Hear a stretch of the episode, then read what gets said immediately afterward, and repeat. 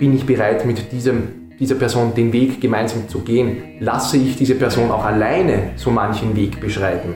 Ganz wichtig. Ohne in die Eifersucht zu gehen. Ohne in die Eifersucht zu gehen, sondern in die Stützung, in das Mitgefühl. Sehr interessant, das kam, glaube ich, sogar eh von dir, die, die Aussage mit Partnerschaft. Das ist etwas, was du mit dem Partner schaffst. Das genau. korrekt? Ja. Das finde ich trifft es ganz gut. Hedy Derivari, dein Podcast für Persönlichkeits- und Befindlichkeitsentwicklung mit Franz Schmidt und Birk Rusam. Folge 5. Was ist Liebe? Hallo meine Lieben, herzlich willkommen zu Podcast Nummer 5. Diesmal soll es um das ganz große und weite Thema Liebe gehen. Beginnen wir mit der Frage, ist das überhaupt zu definieren? Was ist Liebe?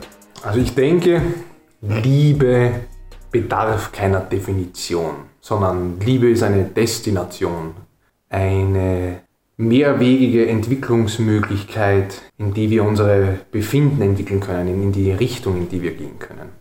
Liebe ist enorm ambivalent, unverstehbar, unklar, nicht, nicht zu definieren.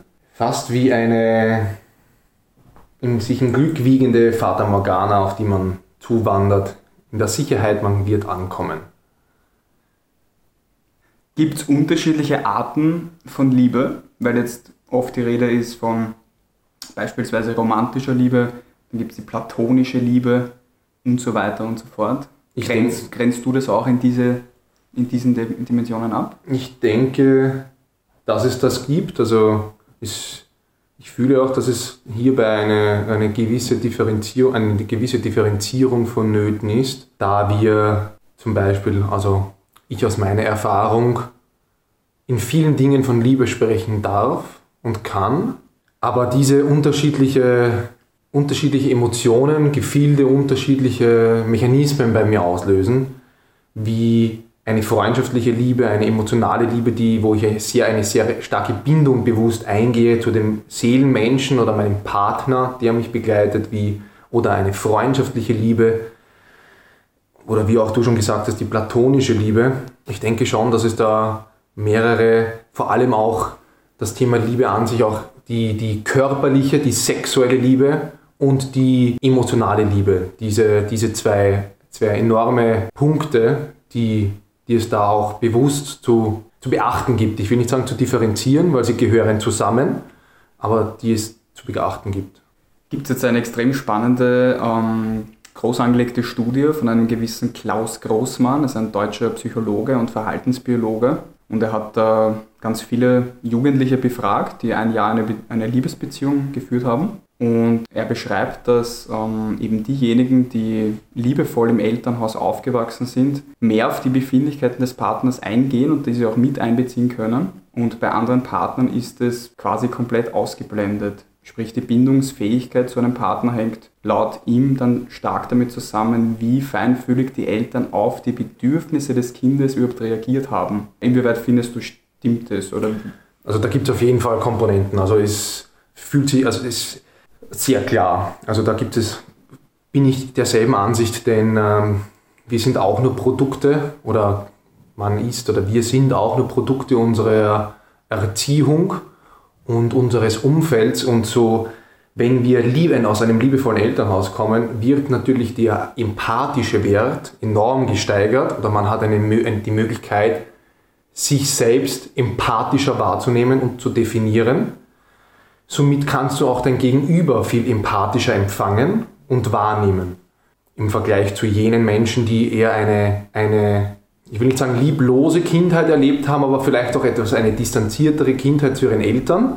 Emotionale Kälte. Emotionale haben. Kälte, beziehungsweise emotionale Distanz, weil selbst nicht besser wahrnehmbar oder besser adaptierbar gewesen von Vater, Mutter, weil eben auch nur situatives, äh, beziehungsweise aus der Prägung heraus agiert wurde. Diese Menschen, diese Wesen dürfen oder sind hierbei bezüglich dieser Distanz, dieser Distanzierung noch klar am Weg, sich selbst zu definieren, sich selbst zu lieben und zu wertschätzen, um das auch natürlich ins Außen spiegeln zu können, um empathisch oder empathischer mit dem Partner zu agieren. Mhm. Jetzt eine andere Studie, die mich zum Lachen gebracht hat. Und zwar Männer berichten über Eifersucht bei der Konfrontation mit dominanten oder mächtigen Rivalen, während Frauen bei der Begegnung mit hochattraktiven Rivalinnen besonders eifersüchtig reagieren. Sprich, Männer orientieren sich bei der Partnerwahl eher an physischer Attraktivität, Frauen hingegen eher am sozialen Status. Beobachtest du das auch? Mhm. Inwieweit? In der ersten, also dem Thema Weiblichkeit, jetzt zugewandt. Aus meiner, aus meiner Erfahrung heraus und aus meinem, aus meinem Gefüge und Gefühl heraus merke ich bewusst sehr, dass Frauen nach Sicherheit aufmerksam nach Sicherheit sind. Und diese Sicherheit wird meistens augenscheinlich durch das Äußere bzw. durch das Außen suggeriert, wie ein erfolgreicher Job, genug finanzielle Sicherheit, ein Haus, ein Auto etc. etc. Somit ist gewährleistet, dass dieser Mann nicht nur Liebe mit einbringt, sondern generell auch diese Stabilität oder Sicherheit, eine Familie zu ernähren, da doch viele Frauen das Bedürfnis haben, einer Familität nachzugehen. Und das in diesem breiten Spektrum oder in diesen, in diesen Bereichen, in denen wir uns befinden, in, diesem, in den Situationen, der Lebenssituation, eben elementar ist, um eine Familie natürlich auch zu ernähren. Die Eifersucht an sich bei Frauen ist die Sucht des Eifers, die, die aus dem Moment her, der aus dem momentanen Mangel heraus geschieht. Ich durfte, da auch sehr, ich durfte das auch sehr spannend äh, bemerken ich, äh, oder selbst auch erfahren, wie schnell da eigentlich umgeschalten wird, weil das einfach aus diesem, ähm, ich durfte da mal eine, ebenso, ich spreche jetzt aus, meiner, also aus meiner, einer meiner Erfahrungswerte, die, mir, die ich erleben durfte, da war ich mal fort mit einer, mit einer Freundin und ich habe ihr gesagt, ähm, dass das, ich habe definiert, dass das, dass das eine, dass wir befreundet sind und dass der, dass der körperlich einfach, dass ich das nicht auf ein nächstes Level heben möchte. Und bin da, wir stehen in dieser Räumlichkeit und ich tanze und werde augenscheinlich, äh, bekomme Resonanz, gehe in Resonanz auch mit den weiblichen, mit den weiblichen äußeren Reizen und ähm, merke, wie diese Frau aus dem Eifer heraus die Sucht entwickelt, hm, weil sie jetzt das Gefühl hat oder dieses Gespür hat, sie hat mich nicht mehr, sie ist nicht mehr mit mir und küsst mich in dieser Menge. Also sie hat sich dann, sie hat sich dann wirklich, wirklich äh, einfach hat mich gepackt und hat mich geküsst und das Spannende daran zu beobachten war eben diese diese Eifersucht, diese... Dass es eher nach außen hin darstellen wollte, dass du zu ihr Genau, vollkommen richtig. Dich einnehmen wollte was, was, so, ne? was mir das Gefühl gegeben hat, dass das generell einfach aus einem, einem von ihr aus, aus einem subjektiven Mangel heraus ja, ja. ist selbst. Also Sicherheit generieren, ja. Genau. Das, was du angesprochen hast vorher. Ja. Und bei Männern ist es... Aber man müsste jetzt sagen, bei Männern sollte das doch genauso sein, oder? Die Eifersucht entsteht doch auch mindestens so schnell. Ja, das kann durchaus sein. Ich gebe dem gar kein, äh, keine, keine Mengenrelation, bei wem es leichter oder bei wem es äh, schneller auftritt. Es ist spannend zu beobachten, wie wir hier dann doch von unseren einfachen Reizen, wir Männer, gesteuert werden, da Optik in, den, in unseren Breitengraden noch eine, hohen, eine hohe Relevanz hat. Man merkt, wie, dass, die, dass sich viele hier noch bei, bei vom ersten Eindruck leiten lassen oder verleiten lassen. Und auch die Männer dann sogar in dieses klassische Balzverhalten, in diese Balzstruktur sich ver verlieren, um hier praktisch äh, sich auf die Brust zu hauen und das ist jetzt der Revierkampf und wie kannst du nur, das ist mein, das ist meine, mein, mein Objekt der Begierde. Und wo wir hier schon wieder sind, dass diese, diese Wesen oder diese Männer das als Objekt, praktisch als, als Besitztum anerkennen, sehen, wo wir wieder in diese Problematik äh, gezogen werden, meines Erachtens, dass das ein komplettes, ein grundlegendes Handeln aus Mangel heraus ist, weil es ihm etwas fehlt. Deswegen diese Objektivierung des Gegenübers, der, der, der Weiblichkeit. Das ist, und das ist unglaublich spannend, das einmal live zu beobachten. Also, mhm. Das kann ich nur jedem anraten, der bis zu einem gewissen Grad schon diese Selbstreflexion ereilt ist, sich da mal in Ruhe hinzusetzen und zu beobachten, was macht das mit mir, mit dem Körper und natürlich auch mit dem Außen. Ja, jetzt wird ja oft gesagt, ähm, die, ersten, die erste Phase quasi ist halt dieses rauschhafte Verliebtsein und Höhenflug. Dann scheitert es aber teilweise, wenn dieser Übergang zu einer echten, vertrauensvollen Liebe wird. Warum denkst du, ist das so? Weil wir uns der Verantwortung nicht bewusst sind. weil wir uns der Verantwortung nicht bewusst sein wollen, was es bedeutet, eine Partnerschaft oder eine Beziehung zu führen. Hierbei definiere ich oder differenziere ich das Wort Partnerschaft und Beziehung, denn eine Beziehung ist ein Bezug, das heißt, du nimmst die stetige Aufmerksamkeit, die stetige Resonanz des Gegenübers. Die Partnerschaft ist etwas, in dem du den Partner an der Hand nimmst und durch dick und dünn gehst. Wir werden gepolt oder es ist geprägt, dass am Anfang natürlich alles schön ist, die Hormone schnalzen nach oben, du bist komplett durchflutet mit der ganzen Materie, die kaum verstanden wird und nach einem halben Jahr und Jahr denkst du dir, uh, das waren vielleicht zu viele Kompromisse oder da habe ich zu selten oder zu wenig oft auf mich gehört. Das führt uns dann natürlich in dieses Hinterfragen bzw. in diese eigene Dissonanz, die kein gutes Fundament für eine stabile Beziehung mit sich bringt. Die Verantwortung dahinter ist ein unglaublich großer Punkt.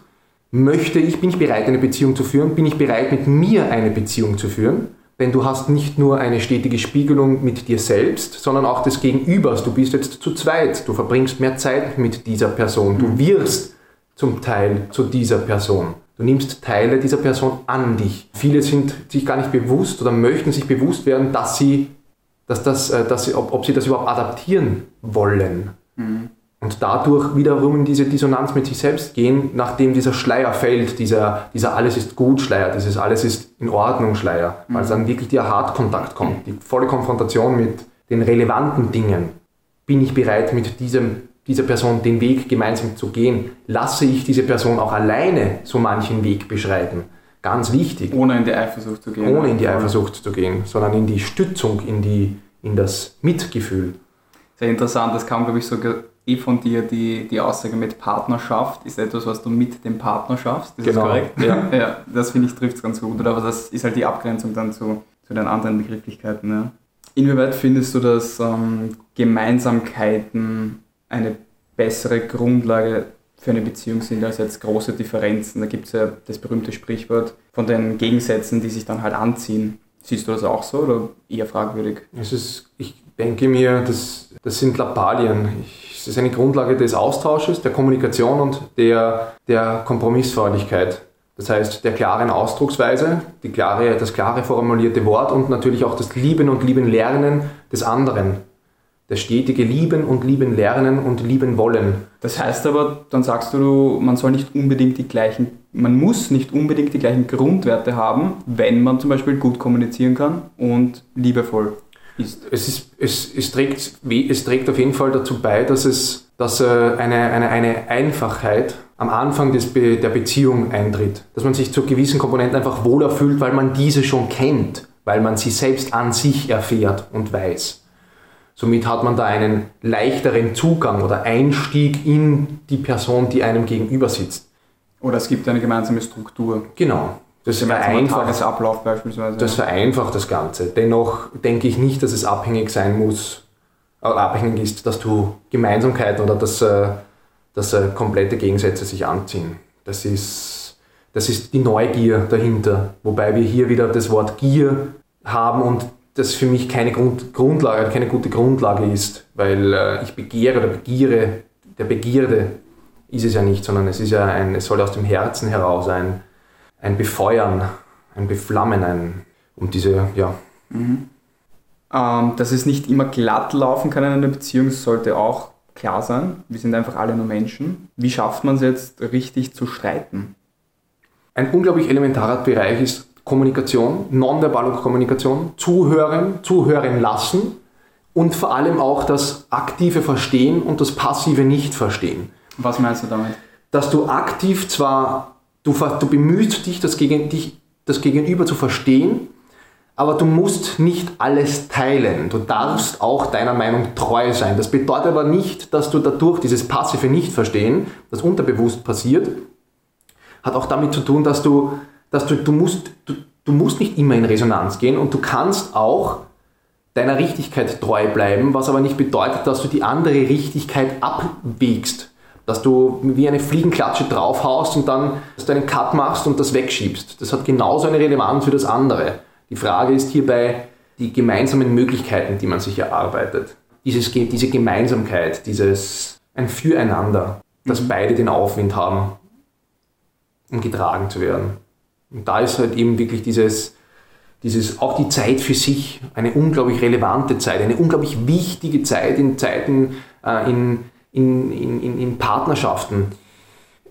Sich bewusst äh, herauszunehmen, zu sagen, ich bin jetzt an erster Stelle, um den, aber natürlich in der Klarheit heraus, dass du den anderen nicht verletzt oder dass du ihm nicht die Aufmerksamkeit mehr zugibst, die er die er hatte, sondern sich bewusst dem wichtigsten Objekt, äh, Objekt, dem wichtigsten Menschen zuzuwenden, den es gibt, sich selbst, um selbst in der Klarheit und in der Reinheit zu sein. Eigentlich auch aus Liebe zum Partner, weil wenn es dir besser geht, geht es deinem Partner auch automatisch Vollkommen besser, ja, weil du es überträgst. Mhm. Das ist eigentlich hier total logisch. Ja, ja genau. Ja, das wäre eh auch die nächste Frage gewesen. Ich meine, vielleicht möchtest du nochmal darauf eingehen, auf ähnliche Aspekte. Wie wichtig ist es auch mal getrennt voneinander was zu machen? Also aus deiner vorigen Frage heraus extrem wichtig. Also es ist enorm wichtig, dass man sich durch sich selbst im Partner definiert und nicht im Partner verliert oder sich durch den Partner selbst definiert. Das ist enorm wichtig. Also Selbstwertgefühl aus dem Partner bezieht. Genau. Also man bezieht, sollte das, das, das, das, das klare Gefüge zu seinen Emotionen und zu seiner Liebe für sich selbst in sich finden, um Teile dessen in dem anderen wieder zu spiegeln oder zu entflammen. Und genauso gilt es dem Gegen, dass, dass das Gegenüber das macht.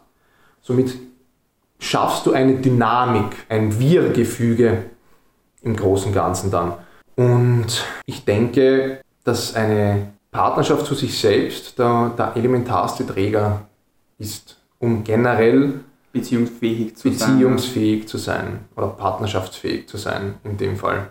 Wenn wir nochmal auf die, auf die Thematik, also generell auf das Thema Liebe, also Übersicht, Überblick jetzt die Liebe, gibt es, so durfte ich lernen, über auch, auch selbst und auch über die, über die wundervolle, über das wundervolle Elternhaus, wie ich groß geworden, wo ich groß geworden bin, dass es hierbei zu beachten gilt, also drei Säulen, Körper, Geist und die Seele und dass es, ähm, es gibt beziert, ähm, es gibt Spaß, es ist extrem spannend zu beobachten. Es gibt Menschen, die, die schwingen auf allen Ebenen gleich. Das sind Partner, die haben sich gefunden, die, da, da glaubst du, das ist wie ein Märchen. Und da durfte ich herausfinden, dass das für mich daran liegt, dass in Körper, Geist und Seele eine Resonanz haben, eine, einen Einklang. Und viele Partner, viele Partnerschaften merkt man, dass diese, diese drei Säulen nur auf zwei, an nur zwei Säulen hängen zum Beispiel. Das Kör es ist sehr oft das Körperliche, gerade auch zu Beginn das Körperliche. Und dann gegebenenfalls der seelische die Komponente. Geistig zieht sich das, das Ganze dann wieder, zieht sich das Ganze in andere Sphären, wie zum Beispiel der eine ist Chemiker, interessiert sich wirklich hart für die chemischen, ja, wirklich sehr, sehr interessiert für die chemischen Sachen, die anderen, die andere Struktur geht dann wieder ins, in einen komplett konträren Bereich, Informatik, ganz tief hinein. Es ist dann leichter, sich selbst bewusst zu werden, wo man denn steht oder wo man harmoniert Leider ist es heutzutage so, dass viele Personen sich durch diese körperliche Komponente, also den größten Halt in der körperlichen Komponente, oder sich blenden lassen. Blenden lassen ja. Mhm. Es ist am Anfang ja gar kein Blenden, sondern das wird erst, das, es, ist, es ist, wird erst das Flutlicht, das dich blendet. Denn äh, das ist eben der erste einfache Reiz. Das ist einfach ganz, das ist, ist chemisch auch gleich nicht nur die, die Augen, die mitspielen, sondern auch einfach äh, der Geruch. Es, es, lässt sich einfach sehr leicht, man lässt sich einfach sehr leicht schnell in diese, diese körperliche Komponente ziehen. Und wenn man sich dessen bewusst ist, gibt man den ganzen anderen Dingen auch sehr viel Raum, sehr viel, sehr viel Luft, die meines Erachtens noch elementarer sind auf Dauer, also für die Zeitspanne, je nachdem, wie lang man diese Zeitspanne sei für sich selbst oder mit dem Partner definiert. Weil wir es jetzt vorher schon angesprochen haben, dass ähm, es eine Kunst ist, ähm, richtig zu streiten, mhm. sprich Synonym eigentlich für kommunizieren, wenn man so will. Ähm, warum wird in vielen Beziehungen nicht richtig gestritten?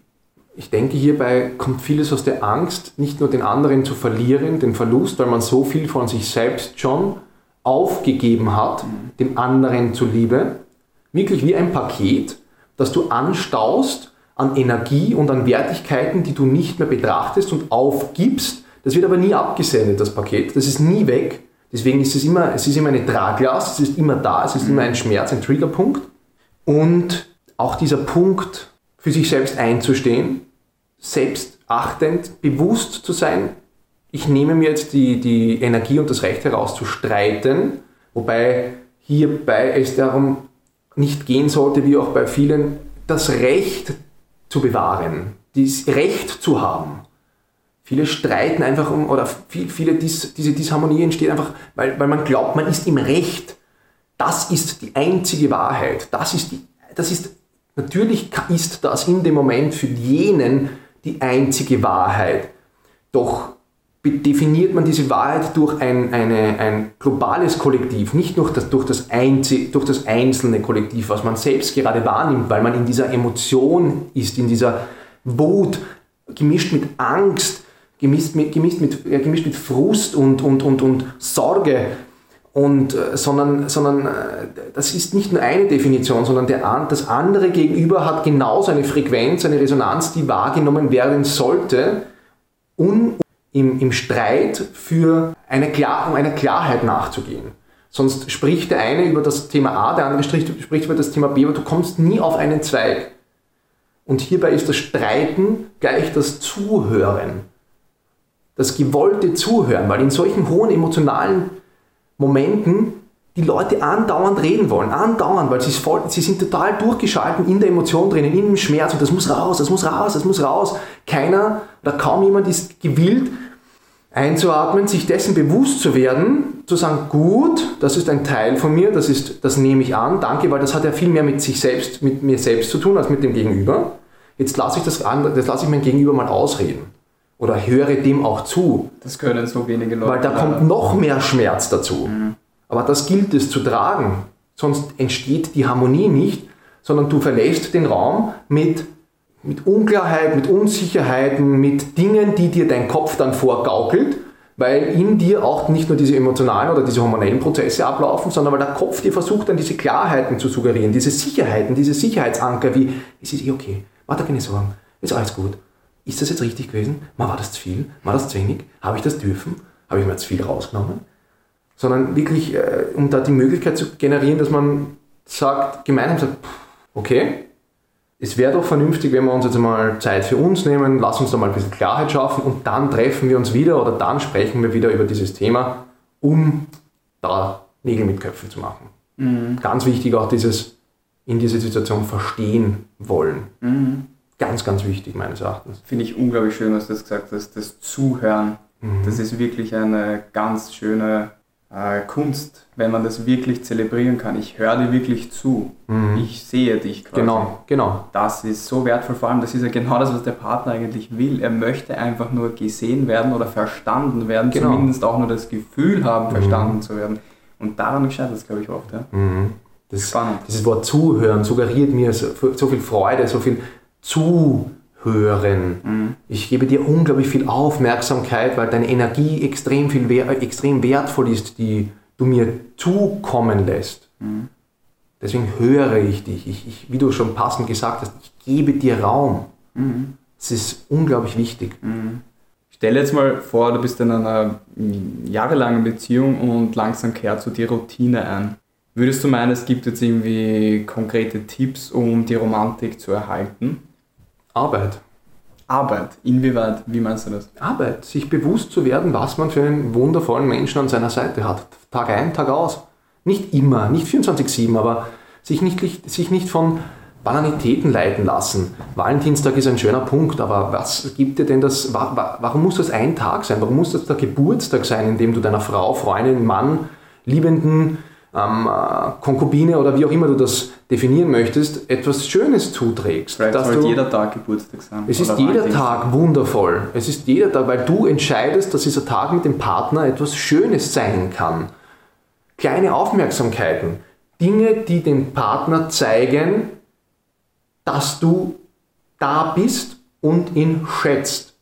Nicht wertschätzt in Form von Materialismus, sondern schätzt.